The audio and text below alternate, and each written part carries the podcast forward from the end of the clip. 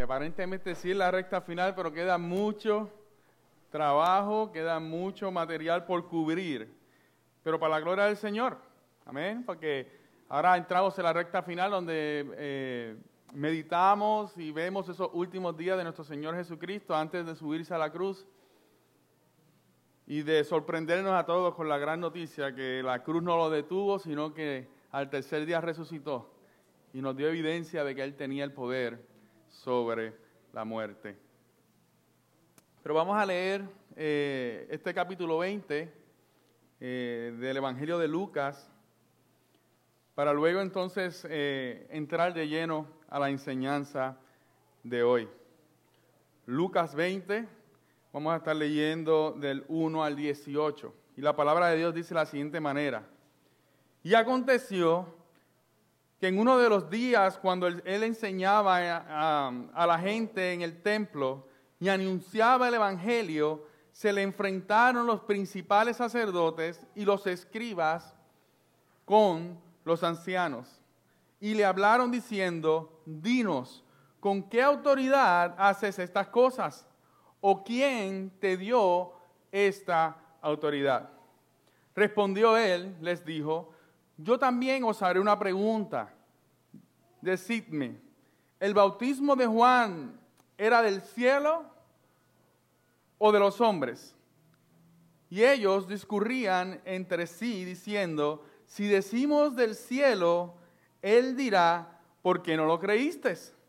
Pero si decimos de los hombres, todo el pueblo nos matará a pedradas, pues están convencidos de que Juan era profeta. Y respondieron que no sabían de dónde era. Jesús entonces les dijo, tampoco yo os diré con qué autoridad hago estas cosas. Y comenzó a referirse al pueblo esta parábola. Un hombre, un hombre plantó una viña y la arrendó a labradores y se fue de viaje por mucho tiempo. Y al tiempo de la venida envió un siervo a los labradores para que le dieran parte del fruto de la viña. Pero los labradores, después de golpearlo, lo enviaron con las manos vacías. Volvió a enviar a otro siervo y ellos también a este, después de golpearlo y ultrajarlo, lo enviaron con las manos vacías. Volvió a enviar a un tercero y a ese también lo hirieron y echaron fuera. Entonces el dueño de la viña dijo, ¿qué haré? Enviaré a mi hijo amado, quizás a él respetarán.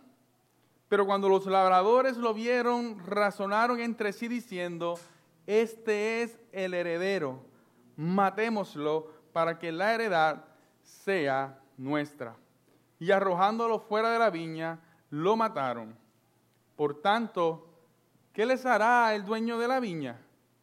Vendrá y destruirá a estos labradores y dará la viña a otros. Y cuando ellos oyeron esto, dijeron, nunca suceda tal cosa. Pero él, él, mirándolo fijamente, dijo, entonces, ¿qué quiere decir esto que está escrito? La piedra que desecharon los constructores, esa en mi piedra, es, en mi piedra angular se ha convertido todo el que caiga sobre esa piedra será hecho pedazos, y aquel sobre quien ella caiga lo esparcirá como polvo. Padre bueno y Padre Santo, en esta mañana, con temor y temblor, nos acercamos a tu palabra. Señor, eh, me apresto a predicar tu evangelio, a predicar tu palabra, Señor, no por autoridad propia, no pensando que sé más o que tengo el poder para convencer, sino descansando totalmente en tu autoridad. Predico, Señor, lo que tú has puesto aquí. Predicaré, Señor, lo que tú nos has revelado desde el principio de los tiempos y que sea tu autoridad y tu santa palabra la que transforme la vida de aquellos que la escuchan. En el nombre de Jesús. Amén amén. Hoy vamos a estar hablando de la autoridad, el tema que, le hemos puesto a este sermón, que muchas veces nos da un problemón ponerle títulos, mi esposa es mejor que yo en eso definitivamente, pero es autoridad, salvación y juicio. Cristo es nuestra autoridad, Cristo es nuestra salvación y a través de Cristo vamos a ser juzgados. Y yo no sé si algunos, hay, tengo maestros aquí en, en, la iglesia hoy, maestros, hay algún maestro o que ha cuidado niños, a grupo de niños, realmente no pasa mucho tiempo a la que usted comienza a compartir con esos niños para darse cuenta que hay un problema de autoridad. Los niños van a querer tomar el control del grupo, van a querer tomar el control de la clase y es una lucha constante con el maestro para poder manejar la dinámica del salón. Pero ya veo que aquí no hay muchos maestros, así que tal vez muchos de ustedes no entiendan esto, pero nada más recuerdo cuando estuve en la high, cuando estuve en la escuela superior. Usted se acuerda del nombre del maestro, de seguro le pasa por aquí por la mente, del que todo el grupo estaba loco por llegar porque aquel maestro no tenía autoridad sobre ustedes y todo el mundo hacía lo que le daba la gana en el salón esto sigue siendo una realidad en la vida de todos nosotros. Espiritualmente todavía estamos luchando con la autoridad de Dios. Se nos hace difícil rendir, rendir nuestra autoridad, nuestros deseos, las cosas que nos gustan para que Dios tome el control y Dios tenga autoridad sobre cada detalle de nuestra vida. Y de esta autoridad es la que Lucas ha venido hablando desde el principio del libro. Él ha tratado de presentarle a Teófilo, a esta persona a la que él está escribiendo el Evangelio, de que Jesús desde el principio se ha demostrado que es la autoridad. En el día de su nacimiento los ángeles cantaron gloria a Dios en las alturas y en la tierra paz anunciando la llegada del Mesías, del Hijo de Dios. En su bautismo pudimos ver cómo el Espíritu Santo se posó sobre Jesús y el Padre dijo, este es mi Hijo amado, demostrando que Él iba a ser y que Él era la autoridad sobre todas las cosas. Vimos los milagros públicos, vimos los milagros privados, vimos eh, la autoridad de Jesús sobre demonios, vimos la autoridad de Jesús sobre el tiempo, las tormentas. Vimos la autoridad de Jesús en la resurrección de su amigo Lázaro. Definitivamente hasta este momento hemos podido ver que no puede caber ninguna duda de que Jesús no era un hombre ordinario, de que Jesús tenía una autoridad, de que Jesús era una autoridad en cada aspecto de este mundo creado. Lo vimos ya en la entrada triunfal. Cuando la gente, aunque no muy convencida, porque ya luego vamos a ver cómo la dinámica cambia, aún allí están reconociendo que Jesús es mucho más que un simple maestro, sino que este puede ser nuestro Mesías. ¿Por qué? Porque habían reconocido que en él había algo de autoridad. En la limpieza del templo quedó más que demostrado que ni tan siquiera los mismos sacerdotes pudieron hacerle frente. Y aquí están ellos ahora tratando de engañar a nuestro Señor Jesús. Pero me encanta cómo empieza este capítulo. Si vamos al, al versículo 1, nos dice, y aconteció que en uno de los días, cuando él enseñaba a la gente en el templo y anunciaba el Evangelio, se le enfrentaron los principales sacerdotes y los escribas y ancianos.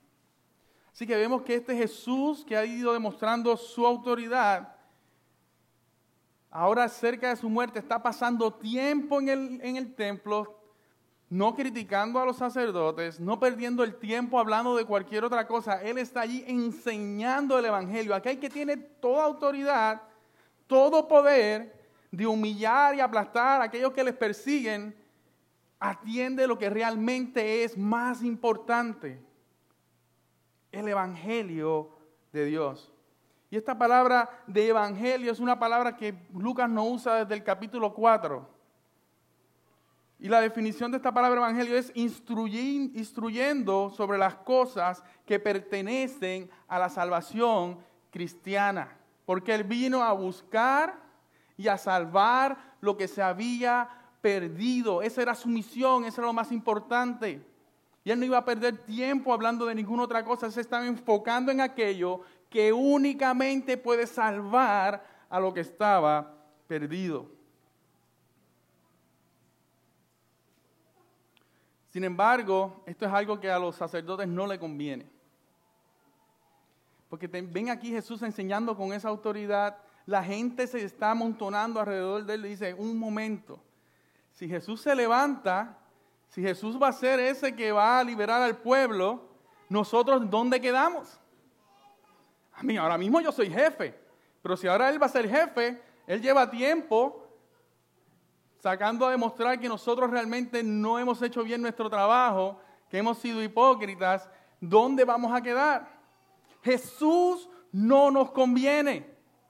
Los líderes religiosos, aquello a lo cual Dios había puesto ahí para guiar al pueblo y dar fruto de arrepentimiento y dar fruto de que amaban al Señor y de fidelidad a Dios, estaban diciendo que el Hijo de Dios no le convenía demostrando lo que realmente había en su corazón. Así que los tres grupos religiosos se unen. Los fariseos, los saduceos y los del Sanedrín. O sea, que ya los tres que en sí llevaban sus diferencias ahora se unen para hacer un poder más fuerte, entre comillas, para poder resistírsele a Jesús. Lo que había en su corazón era avaricia, era, era dureza. Y vemos en el versículo 2 que entonces ellos tratan de hacerle una trampa a Jesús y dice, y le hablaron diciéndole, dinos con qué autoridad, o sea, ¿qué es lo que van a atacar ellos? La autoridad de Jesús. Porque si ellos llegan a demostrar que la autoridad de Jesús está por debajo de la de ellos, ya van ganando. ¿Ok? Dinos con qué autoridad hace estas cosas o quién te dio esta autoridad. Esto es un duelo de maestros. Esto es un duelo de maestros porque Jesús, que está muy enfocado en su obra, en su trabajo, en su predicación, ve que lo están retando y él tiene que detenerse, porque en ese momento es importante que, que quede demostrado quién él es. Así que esto es un duelo de maestros. En aquellos tiempos, los maestros cuando se sentaban a debatir sobre las escrituras, el que hiciera la pregunta más difícil era el que tenía autoridad y más conocimiento. Así que si tú decías, maestro, ¿cuánto es 2 más 2? El maestro puede decir, bueno, pero ¿cuánto es 8 menos 4? Pero si había alguien que pudiera decir, no, porque cuánto es la raíz cuadrada por 3 menos 2 dividido entre 5 y que diera 4, ¿ok? Esa era el que había demostrado que tenía la mayor autoridad. Así que ellos pensaron que podían engañar a nuestro Señor Jesús y le preguntaron, cuéntanos, ¿con qué autoridad haces estas cosas? Así que en estos versículos vamos a ver entonces cómo comienza el ataque a la autoridad de nuestro Señor Jesús, del 1 al 8. Vemos el ataque directo a lo que Jesús había venido a hacer. Y el versículo 4 vemos la respuesta de Jesús que dice lo siguiente.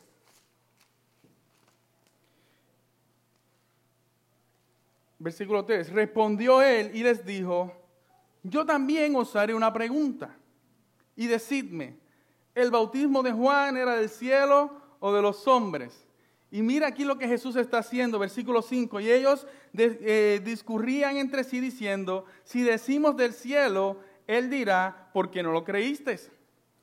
Pero si decimos de Dios, los hombres, todo el eh, de los hombres, todo el pueblo nos los matará a pedradas, pues están convencidos de que Juan es el profeta. Así que aquí vemos cómo sus propias palabras en su pensamiento los condenaban. Porque ellos sabían que Juan había venido con alguna autoridad. Ellos sabían que lo que Juan enseñaba no era normal y la respuesta del pueblo venía con autoridad su predicación porque el pueblo respondían a lo que Juan anunciaba que era a Cristo Jesús. Así que cuando ellos comienzan a hablar, dice, caramba, si decimos que es de Dios, como hemos, sabemos que sí, dirán, entonces, ¿por qué no han dicho, escuchen a Juan? ¿Por qué no han tomado el tiempo para decirle al pueblo este mensaje, estas advertencias, este juicio del que Juan está hablando es mensaje de Dios?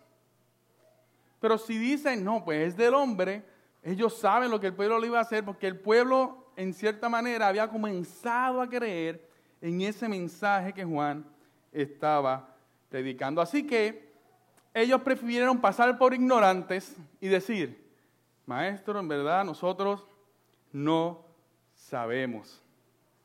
Y me encanta la respuesta de Jesús, porque la respuesta de Jesús es lo que había en el corazón de estos hombres. Jesús dice, tampoco yo os diré con qué autoridad hago estas cosas. Jesús no dijo, yo tampoco sé.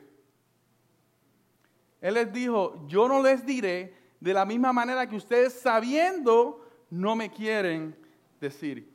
¡Qué absurdo!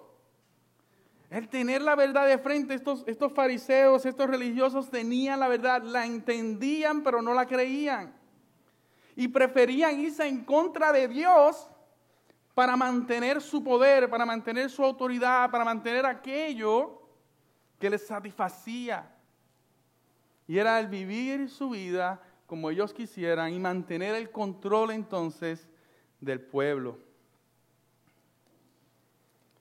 Pero de inmediato Jesús cambia. Jesús cambia su visión y comienza a hablar al pueblo. Y vemos entonces ahora cómo Jesús en esa negación de autoridad va a demostrarle al pueblo, pero también a estos religiosos, que esto no es nuevo. Esto no es algo que comenzó a ocurrir cuando Jesús nació, llegó a la tierra, sino que esto desde el principio viene ocurriendo y lo podemos ver eh, del versículo 9 al 16 en esta parábola que Jesús nos está presentando. Y la parábola dice de la siguiente manera, una vez más, y comenzó a referirse al pueblo diciendo una parábola, un hombre plantó una viña, la arrendó a labradores y se fue de viaje por mucho tiempo. Pero luego este amo envió a tres siervos, uno tras del otro, a pedir cuentas por el trabajo que se había hecho allí. No para quitarle lo que se le había confesado, eh, eh, se le había eh, confiado, fue para pedir de las ganancias y de una vez, como hace un buen amo, darles a ellos la recompensa por haber atendido la viña. Sin embargo, estos hombres maquinaron en su corazón y dijeron, no, ¿para qué? Vamos a sacarlos a palo, a lo mejor el amo se cansa y nos deja esto a nosotros y nosotros nos quedamos en autoridad y en el poder de este lugar. Esta escena, mis hermanos, no es nueva. El pecado entró al mundo en el momento en que la serpiente sembró la duda en Adán y Eva sobre la autoridad de Dios. Eso fue lo que hizo la primera pregunta de, la serpiente. ¿Acaso Dios te dijo que si comías del fruto ibas a morir? Poniendo en duda las instrucciones y la autoridad de nuestro Dios.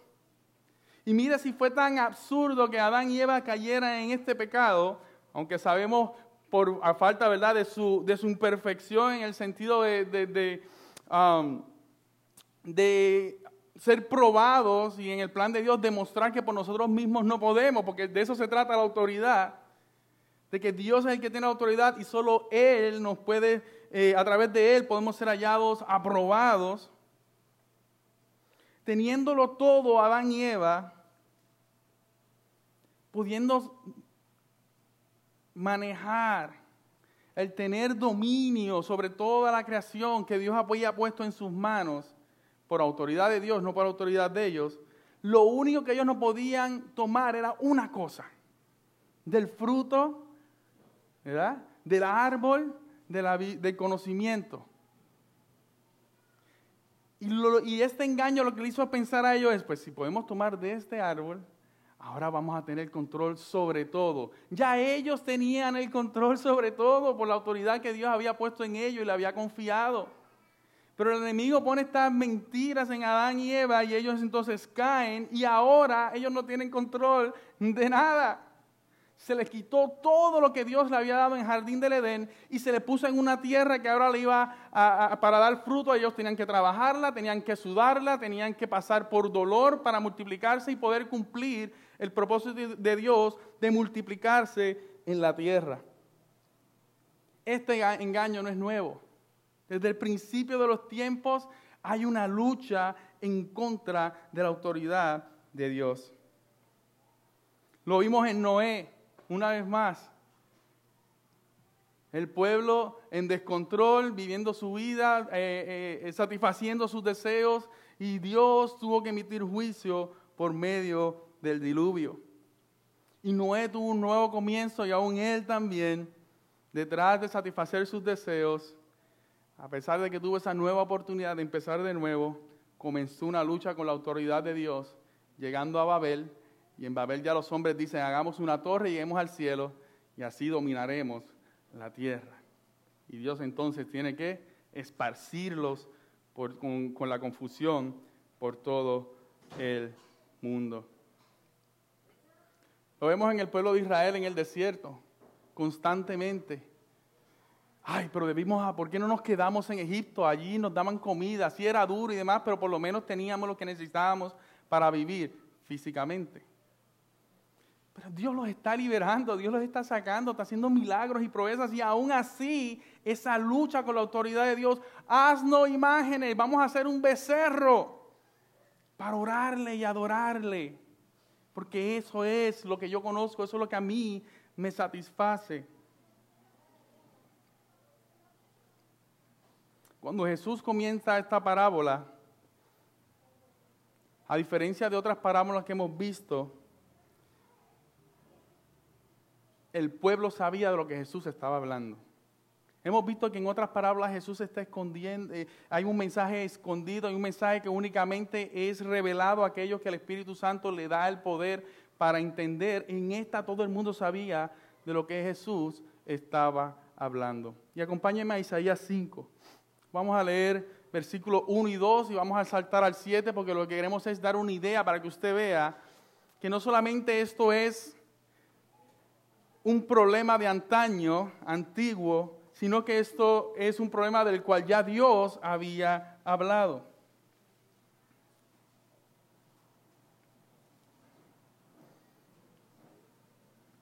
Isaías 5, del 1 al 2 dice lo siguiente. Ahora cantaré para aquel a quien amo un canto acerca de su viña. Mi amado tenía una viña en una colina rica y fértil. Aró la tierra, le quitó las piedras y sembró en ella las mejores vides. En medio de su viña construyó una torre de vigilancia y talló un, eh, y talló un lagar en las rocas cercanas.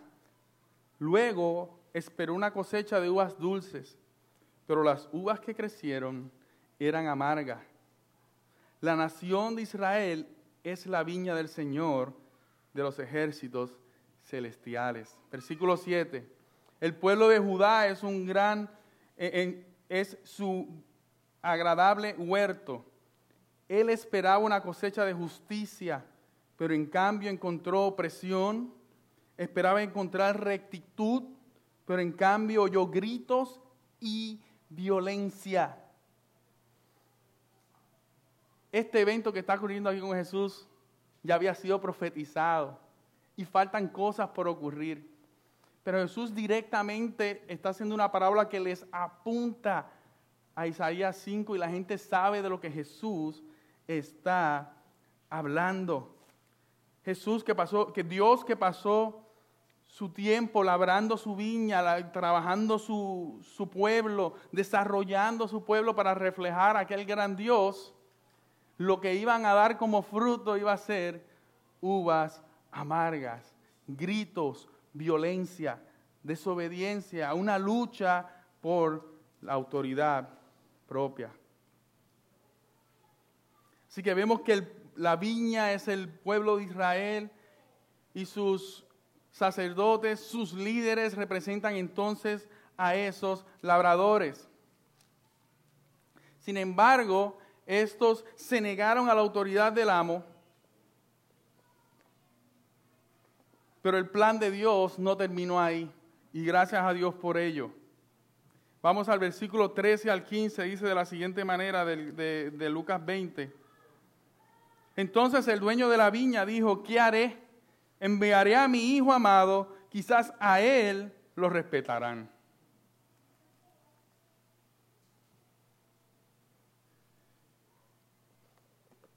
Dios ha enviado a su Hijo. Ese siempre fue su plan. Dios ha enviado a aquel que directamente representa su autoridad. Los hijos representaban la autoridad del Padre. Era como si el amo mismo viniese. Era como si Dios mismo viniese. Era Dios en medio de ellos. Así que, este, que Jesús representaba directamente la autoridad de Dios que tanto ellos estaban cuestionando. Y estos labradores lo que dijeron, lo que pensaron en su mente fue, si está viniendo el Hijo, posiblemente es o que el Señor está muerto, o que realmente no le interesa mucho esta tierra, por eso no ha, habido, no ha venido personalmente. Así que vamos a matarlo. Y al no haber heredero, nadie que reclame la tierra, nosotros podemos ir y quedarnos con ella quedarnos con el fruto, quedarnos con, siendo la autoridad máxima sin que nadie interrumpa nuestro plan. Y la pregunta de Jesús a ellos es contundente, versículo 15 y 16. ¿Qué les hará el dueño de la viña? ¿Qué ustedes creen que va a pasar cuando el dueño de esta tierra regrese? No se los dejó en el aire, él les contestó, vendrá y destruirá a estos labradores y dará la viña a otros. En representación de lo que iba a ocurrir, que ya el pueblo de Dios no necesariamente iba a ser únicamente Israel, sino que todo aquel fuese judío o gentil, se arrepintiera de su pecado, reconociera la autoridad de Dios, reconociera la autoridad de Jesús y de esta manera formaran a ser parte del pueblo de Dios. Y en este caso para nosotros representa entonces lo que es la iglesia. Así que vendrá el amo y destruirá a los ladrones, a los labradores. Y a estos labradores se le quitará esa viña. Se le había confiado el hecho de que a los líderes religiosos que desarrollaran un pueblo que diera fruto de quién era Dios, de fidelidad, pero lamentablemente habían hecho todo lo contrario. En ocasiones lo habían corrompido, en otras ocasiones lo habían, eh, habían profanado el nombre de Dios. Vimos que en el templo hacían todo este tipo de sacrificios y salían a cometer pecados y luego pensaban que porque estaban en el gran templo, a ellos no les iba a pasar nada. Sin embargo, el amo de la viña estaba muy atento y iba a tomar cartas en el asunto. Pero cuando Dios, cuando Jesús les dice que el Señor de la viña va a venir, yo no puedo creer la hipocresía de esta gente. Es más, sí la puedo creer porque a veces yo me comporto de la misma manera. Decían, Dios nos libre, nunca nos pase una cosa así. Ojalá, ¿han escuchado eso? Oye, va de camino al precipicio, Dios me libre de caer ahí. Pero ellos nunca se movieron de la ruta en la que iban caminando. Dios nos libre. Que no pase eso. Que no caiga juicio sobre nosotros. Pero no había una acción, no había un plan de acción para evitar, para buscar, para escuchar las advertencias que Dios había puesto en su palabra, para evitar caer en ese camino. Todavía Jesús le está advirtiendo qué es lo que va a ocurrir. Pero de la boca para afuera, no, no, que no nos pase eso. Toco madera.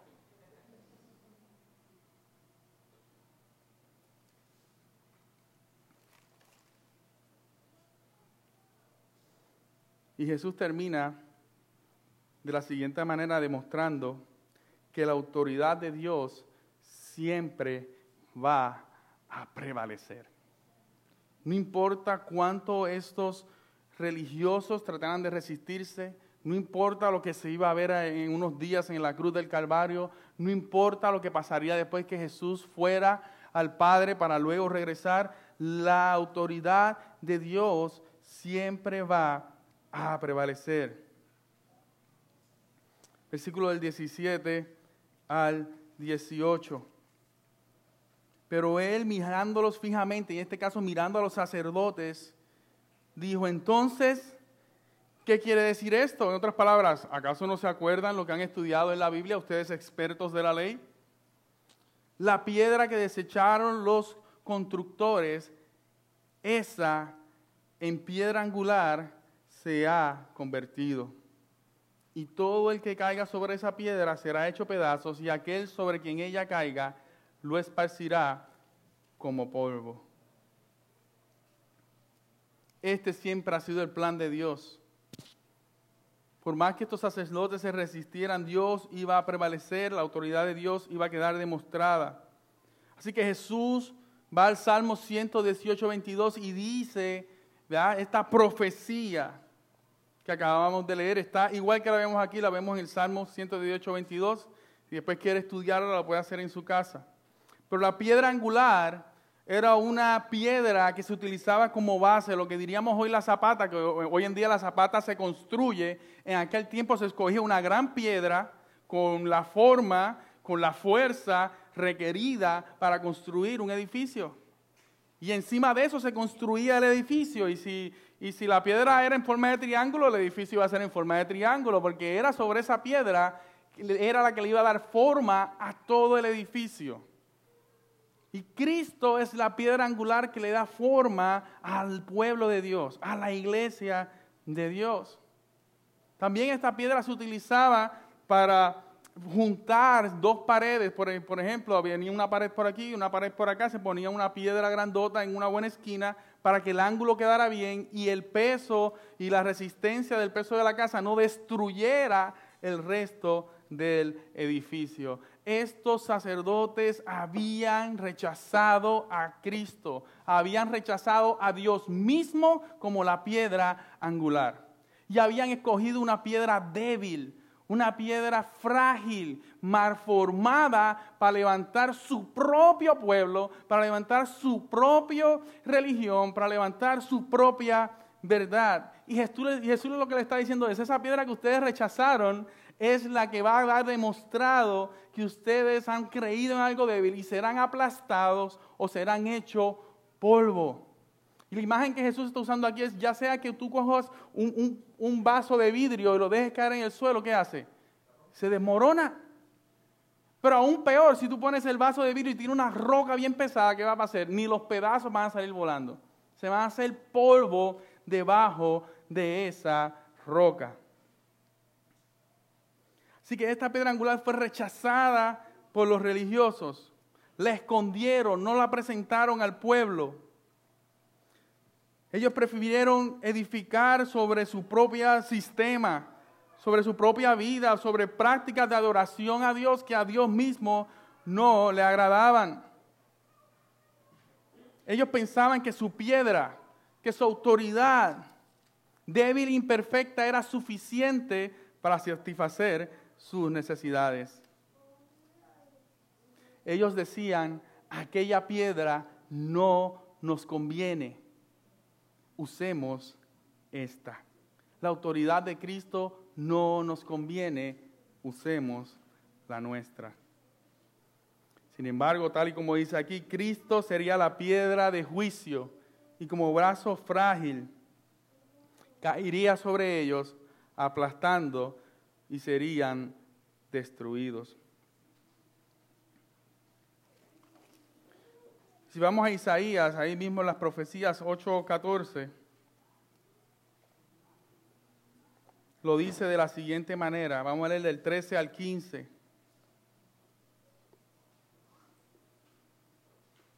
Para que ustedes vean que estas advertencias habían venido por profetas, pero ellos constantemente lo habían rechazado. Y dice de la siguiente manera, al Señor de los ejércitos es a quien debéis temer por santo. de tener por santo, perdón.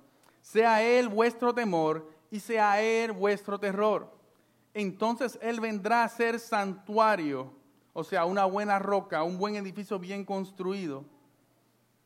Pero piedra de tropiezo y roca de escándalo para ambas casas de Israel y lazo y trampa para los habitantes de Jerusalén.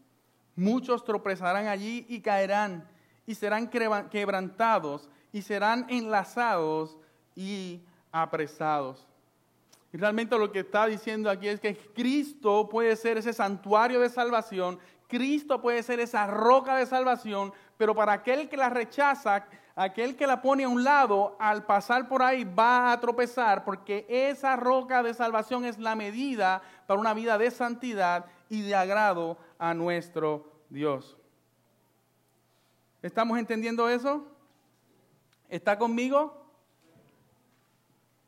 Cristo puede ser tanto roca de salvación, roca para edificar nuestra vida, o en el rechazo se puede convertir en esa roca de tropiezo en la cual al tropezar y caer, o sea, cuando venga ese juicio, quedar hecho polvo. Esta es la advertencia que Jesús está haciendo al pueblo y todavía ellos dicen, ay, que no nos suceda esto. Dios nos libre de caer en tal juicio, pero no hacían nada para cambiarlos. Pastor, ¿y qué tiene que ver esto con, nosotros? usted le ha dado duro a esos, a esos judíos, usted le ha dado duro a, a esos sacerdotes, a ese pueblo. La lucha en contra de la autoridad de Dios continúa siendo una realidad en nuestros días. Es una lucha donde tanto el creyente como el no creyente son afectados por ella y pone en peligro al creyente su crecimiento en el espíritu, pero pone en peligro al que no cree su alma. Y es porque somos testarudos, mis hermanos. Nosotros hoy todavía seguimos luchando en rendir nuestra vida a Dios, en rendir áreas en nuestra vida al Señor y confiar entonces en que su autoridad en esas áreas es mejor de lo que yo puedo hacer. ¿No me cree? Yo tengo un primo que es mecánico y él ha descubierto carros donde la gente allí donde prende la bombillita le ponen un sticker. Porque mientras el sticker no lo vean y no le indique que hay algo mal, ellos ponen el sticker ahí y el carro va a estar bien. Él, no, va a parar. La bombilla del aceite, no importa, eso es que el sensor está malo, pero el carro tiene aceite. Yo he dicho eso. Yo he dicho eso.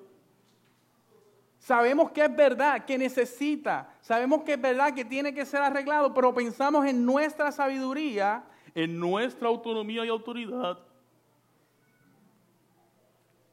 que porque nos los creamos bien creídos y lo digamos muchas veces, es verdad.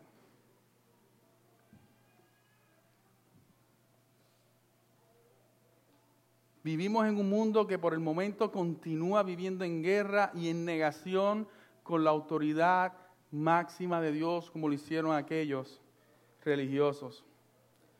Lo curioso de esto es que por lo regular a alguien que tú no consideras, a alguien o algo que tú no consideras autoridad, tú simplemente lo ignoras. Por ejemplo, a alguien que yo considero que no es autoridad en un tema o que no es autoridad en algo que yo, mira, yo lo dejo a un lado, yo, ¿para qué yo me voy a ponerme a discutir con eso si el hombre o la persona no sabe realmente de lo que está hablando?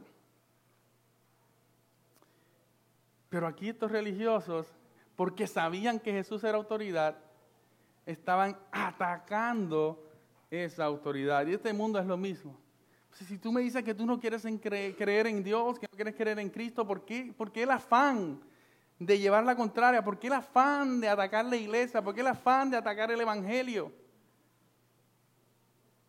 Por más que alguien diga que no cree en su corazón y muy dentro de ellos, ellos saben que hay una verdad. Saben que hay un Dios. Lo que pasa es que el Evangelio no me conviene. Es que si quito el Evangelio tengo que poner en ayuno mis deseos pecaminosos, los deseos de mi carne. Yo quiero satisfacer eso. Eso es lo que me llena, aunque sea por tres segundos. Este mundo está empeñado, al igual que estos fariseos, en atacar la autoridad de Dios, de Cristo, de su Santo Espíritu y de la revelación de su palabra. ¿Acaso no es por ahí por donde empieza? No, eso es un libro histórico. Eso es un libro que cuenta muchas cosas, como lo puede ser el libro de estudios sociales de la escuela y minimizan y tratan de, ensuciar lo que Dios nos ha dado para nuestra guía, para nuestro deleite, porque obedecer, obedecer a Dios realmente trae deleite, gozo y satisfacción a nuestra vida. Pero dentro de ellos hay una noción de que sí, de que eso que está ahí, de lo que se me habla, de lo que he visto, es verdad. Hay un Dios. Lo que pasa es que el Evangelio no me conviene. Jesús no me conviene. Su palabra, sus instrucciones no me convienen. ¿Y por qué? Porque no satisfacen los deseos pecaminosos de su propio corazón. Porque no satisfacen los deseos pecaminosos de mi corazón.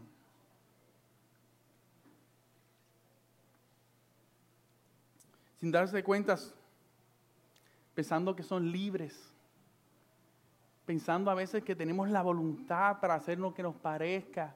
Y esto es la libertad de la que yo quiero disfrutar. Yo quiero escoger a quién amar, yo quiero escoger cómo amar, yo quiero escoger cómo relacionarme con los demás, decir qué me gusta, qué no me gusta. Pero en realidad estamos accionando en la esclavitud del pecado. Porque Satanás ya ha determinado que esas van a ser las acciones de un corazón que no tiene a Cristo. Que eso van a ser las acciones de un corazón que vive en rebeldía con Dios si usted es una de esas personas, usted está llevando a cabo el libreto del enemigo de Dios. Lo que Él ya ha determinado que usted haga en rebeldía con Dios. Usted no lo está haciendo en su libertad propia. Ese es el engaño. En Cristo lo tenemos todo, podemos disfrutar todo el deleite. Que es duro, sí.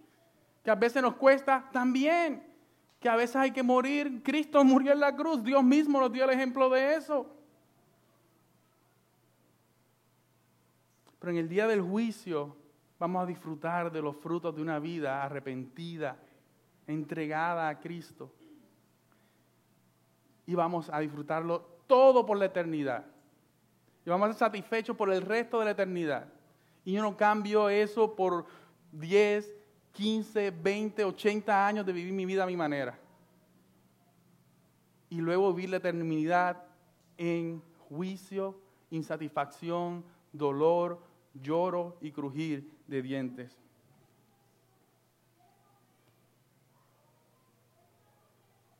Es por esto que el ser humano hoy continúa creando ídolos, continúa creando filosofías, religiones estilos de vida que satisfagan sus necesidades de aquí a ahora según los deseos de su corazón y de su carne. Buscan satisfacerse en cosas efímeras, temporales, que van a dejar de ser. Una idea fantasiosa de aquello que me hace sentir en control cuando en realidad no estamos en control, sino siendo controlados. Es por eso que en muchas pseudo iglesias se dice, tú puedes. El poder está en ti. Ante cantantes cristianos han cantado eso. El poder está en ti. Escucha tu corazón. Sí, yo sé que la Biblia dice que el corazón es engañoso, pero escucha tu corazón. Haz lo que Él te diga. El corazón no se equivoca. Eres imparable. Decláralo, nada te va a detener. Que agarre el coronavirus a ver si lo detienen o no. No te detengas, lucha para lograr tus sueños. Eso es lo importante. Eso es lo que va a traer satisfacción a tu vida. Si no te rindes, lo lograrás todo. Eso es lo que nos ofrece el mundo. Eso es lo, el disparate y la mentira que viene de tratar de satisfacer nuestro propio corazón.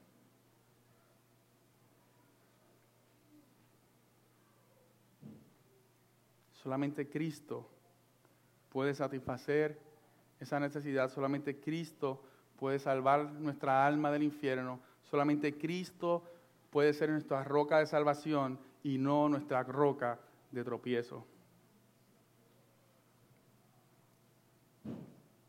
Esta negación a Dios, como ya dijimos, viene desde el comienzo. Si algo que nosotros compartimos con, nuestros antepasados, con, aún yendo hasta Adán y Eva, es ese deseo de nosotros tener la autoridad, de, estar de tener el control de todo. Sin Cristo todos vivíamos nuestra propia vida bajo la autoridad del enemigo. Sin darnos cuenta éramos esclavos del pecado. Y a causa del pecado, realmente lo que merecíamos era la muerte. Y esto lo sabemos. Y esto lo podemos ver porque Dios no se ha quedado callado. Él lo ha revelado en su palabra y nos ha dado el ejemplo desde el principio de los tiempos. Para eso Él le escribió. Esta es tu situación, esta es tu realidad en el pecado, pero yo he trazado un plan para salvación. Sin embargo, la autoridad continúa revelándose, el mundo continúa revelándose contra Dios. Pero Dios no se conformó con enviar estos avisos de destrucción, sino que tenía un plan para salvación. Por lo tanto, todos los que reconozcan entonces la autoridad de su Hijo, de aquel que viene entonces a representar a Dios, aquel que es Dios mismo y preguntar, ¿qué han hecho? ¿Dónde están? ¿Van a responder a mi autoridad? Que aquellos que respondamos a Él hallemos salvación y vida eterna. Pero la realidad es que aquel que no responda a esa autoridad será condenado. ¿Por qué? Porque la autoridad de Dios va a prevalecer. Sin embargo, para los que continúan rechazando esa autoridad, la autoridad de Dios va a prevalecer. No importa cuánto rechazo, no importa cuánto ataque haya en contra del Evangelio, la autoridad de Dios va a prevalecer. De la misma manera en que desde el principio nos ha demostrado. Pero, una vez más, pastor, pero usted le ha dado duro a los que no creen. Usted le ha dado duro a aquellos que se niegan a la autoridad de Dios. Pero nosotros como creyentes, como dije hace un rato, todavía luchamos con esa autoridad. Hay áreas que hemos entregado a Dios cuando Él nos salvó y vino a nosotros. Pero hay otras que todavía decimos, Dios, en este cuarto no te metas. Esta puerta no la abras. Esto todavía me satisface. Esto todavía ah, me gusta demasiado. Ya sea en el matrimonio. Dios, con mi maridito no te metas. Dios, con mi esposa no te metas. Yo voy a la iglesia todas las veces que tú quieras, pero no me lo quites, pero no me la quites. Los hijos pensamos que son para nosotros, para nuestro deleite y para que nos hagan felices por el resto de nuestra vida. Pero Dios, no me los quites. El día que me los quites, hasta ahí llegamos tú y yo. Es que este trabajo me encanta tanto. Pero es que este pecado me, me, me sacia tanto. Y aún como creyentes continuamos considerando en nuestro corazón que tal vez nuestro plan con respecto a esta área en mi vida es mucho mejor que el plan que Dios tiene con él. Dios, no te preocupes, que yo sé qué hacer y yo lo voy a sacar y voy a dar unos frutos tremendos y bajo nuestras propias fuerzas estamos constantemente intentando, pero agotados. ¿Por qué? porque nos hemos creído la mentira de que tú puedes si el poder está en ti. Y la realidad es que no podemos. Únicamente por medio del Espíritu nos será posible triunfar en estas áreas de nuestra vida. Tal vez, de la misma manera que yo, estás suavizando el pecado. Comienzas a bajar la medida de la santidad de Dios para yo no sentirme tan culpable, de sentirme tan lejos de Él en vez de buscar santidad progresiva, en vez de buscar crecer en el Espíritu para acercarme más a la medida que ya Él ha determinado. O tal vez te enfocas en el pecado de los demás, diciendo, si Él está así, yo no estoy tan mal. Ahí la paso con C menos. La paso con C menos, es suficiente. ¿Por qué? Porque no hemos rendido la autoridad total a nuestro Dios. Y este es el gran problema que tuvo que enfrentar el pueblo de Israel. Ciclos de 40 años. Dios los liberaba, Dios los salvaba, Dios le permitiría que tuviesen paz por 40 años, pero algo pasaba en el, en el proceso. Que después de 40 años pasaban 40 años de maldición, 40 años de esclavitud, 40 años de estar fuera de su tierra. ¿Te acuerdas de ese gran problema en el que te metiste a causa de tu pecado? ¿Te acuerdas de la manera en que Dios te sacó? Porque todos reconocemos que fue Él. Y todo comienza a ir bien. Y ya las cosas me van mejorcito con mi esposo, con mi esposa. ¿Verdad? Pero de repente decimos, Dios ya, muy bien, gracias por ayudarnos, gracias por traernos hasta aquí. Pero yo creo que ahora debería llevar este camino y llevar a cabo este plan y pensar que si antes no nos funcionó, ahora pensamos que ahora sí nos va a funcionar, porque como ahora estamos bien, ahora cuando yo implemente una vez más mi plan que me haga sentir satisfecho a mí, ahora las cosas nos van a ir mucho mejor. Y qué bueno que saliste de ese problema. Pero no te olvides que llegaste ahí por llevar a cabo tu propia autoridad y tu propio plan por encima del de Dios.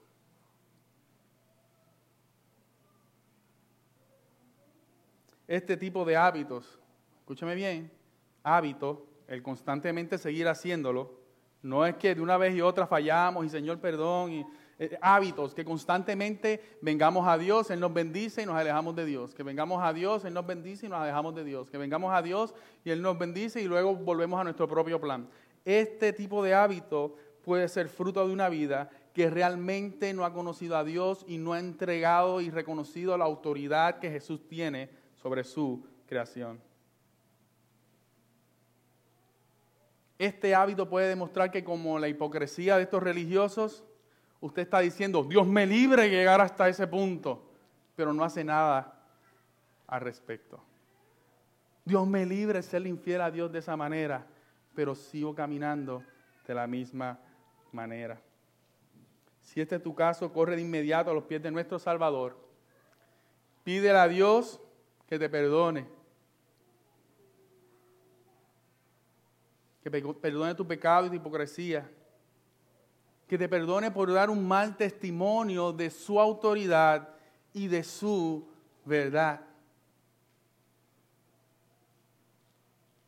No vaya a ser que, como dijimos hace unas semanas atrás, pensemos que somos parte del grupo de los siervos fieles y realmente siempre hemos estado de parte de sus enemigos. ¿Y cómo logramos esto? Mis hermanos, yo vivo a veces yo me asusto. Yo me asusto de lo capaz que soy de fallarle al Señor. Yo me asusto de la capacidad que tengo de ejercer mi autoridad y caminar el camino mío propio. Me asusto de pecados que encuentro en mí que antes yo ni me imaginaba que existían en mi corazón. Y este fin de semana tuvimos un retiro de matrimonios y nos obligaron a sentarnos con nuestras esposas y hablar y hacer preguntas. Y yo dije, yo no sabía que estaba pecando de esta manera. Dios me libre. No, Señor, perdón, porque no lo sabía. Y David también estaba muy consciente de este engaño. David sabía que habían cosas en su corazón que aún él no sabía que estaban ahí y que solamente Dios las podía revelar. Y en el Salmo 119 él lo plasmó de la siguiente manera versículo 23 y 24. Examíname, oh Dios, y conoce mi corazón. Pruébame y conoce los pensamientos que me inquietan.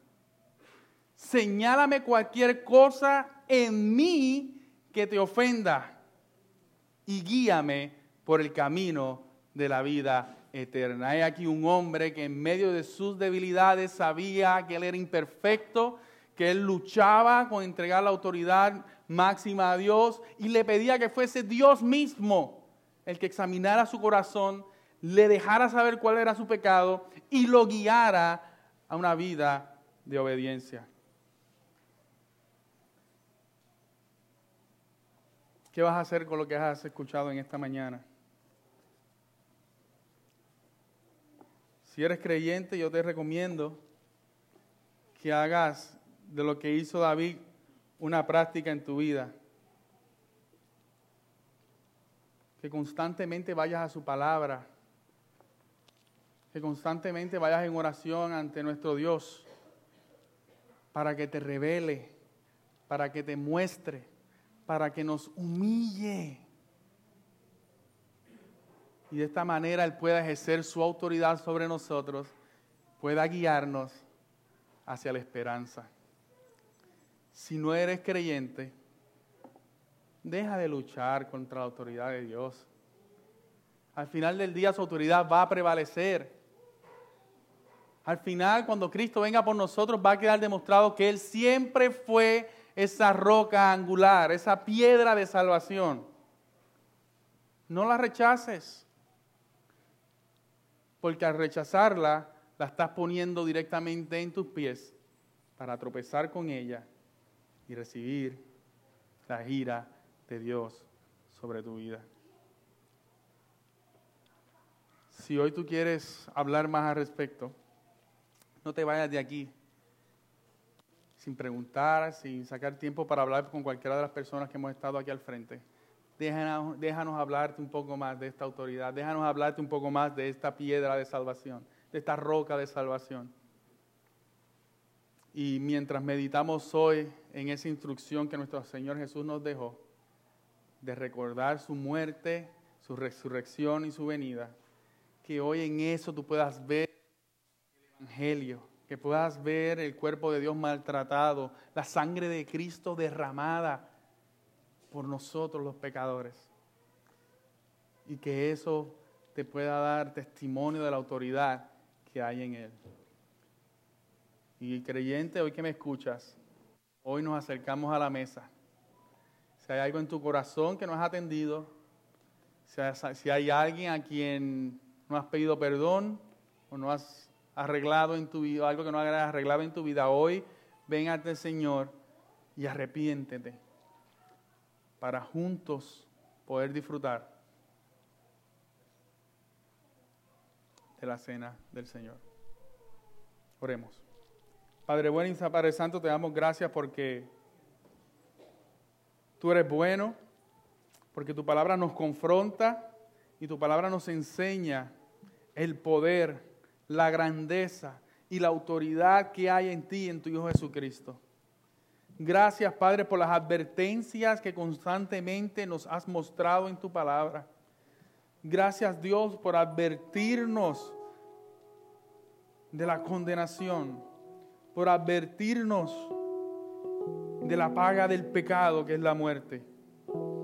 Pero gracias Dios porque no te conformaste con enviar mensajeros y profetas para hablarnos de ellos, sino que enviaste a tu propio Hijo para hacer realidad el perdón y la salvación de nuestra vida. Te pido, Dios, que tu evangelio continúe impregnando nuestra vida, que nos revele aquellas áreas en las que no nos hemos entregado a tu autoridad. Y que al ver estas cosas, en vez de decir, Cristo no nos conviene, el Espíritu Santo no nos conviene, el Evangelio no nos conviene, podamos rendirnos y decir, Cristo es lo único que me conviene. Y de esta manera ser obedientes a tus mandamientos. Por medio del poder de tu Espíritu Santo. Gracias Dios. En el nombre de Jesús. Amén y amén.